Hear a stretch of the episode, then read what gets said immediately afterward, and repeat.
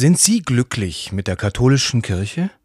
Das ist so eine Frage. Was soll ich darauf antworten? Ich denke, mal so, mal so. Es gibt beides. Was heißt für Sie katholisch?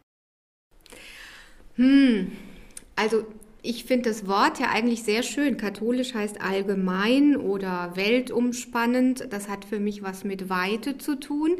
Da kann ich mich gut mit identifizieren. Ja, und so ganz persönlich ist katholisch für mich einfach ja, so eine biografische Kultur, könnte man sagen, was, wo ich drin groß geworden bin. Ich bin im Rheinland groß geworden, da ist man rheinisch-katholisch und da geht man nach Kevela zu Fuß und das ist alles so Heimat irgendwie. Das ist für mich auch katholisch. Mit wem würden Sie über das Thema katholische Kirche gern mal reden? Ich rede sehr gern über das Thema Kirche mit Leuten, die scheinbar gar nicht so viel mit ihr zu tun haben. Also mit wem ich oft über katholische Kirche rede, sind Muslime, die so Fragen haben, was ist überhaupt ein Bischof, was ist ein Dogma und dann auch noch, oh Gott, eine Enzyklika, was soll das sein? Mm, oder auch mit Leuten, die meinen, sie leben völlig ohne Religion, also nicht so mit den, mit den üblichen Kirchgängern. Stellen Sie sich vor, Sie haben 30 Sekunden Zeit. Was würden Sie dem Papst sagen? Ich würde ihm sagen, die Themen, die unsere großen sind, nämlich Sehnsucht und Schuld und Hoffnung und Angst sind eigentlich auch die Themen der Menschen heute. Nur die Menschen heute reden oft in einer etwas anderen Sprache als der Papst. Und ich wäre gerne Dolmetscherin.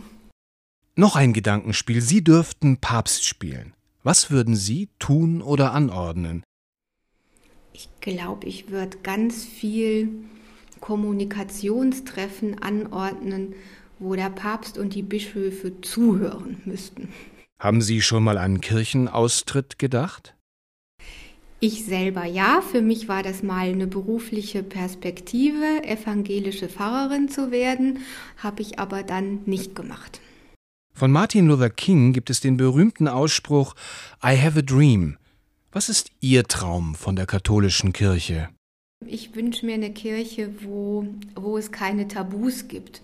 Also ich habe den Eindruck, wir, wir reden so viel von Dialog und dann sind manche Themen aber doch von vornherein ausgeschlossen.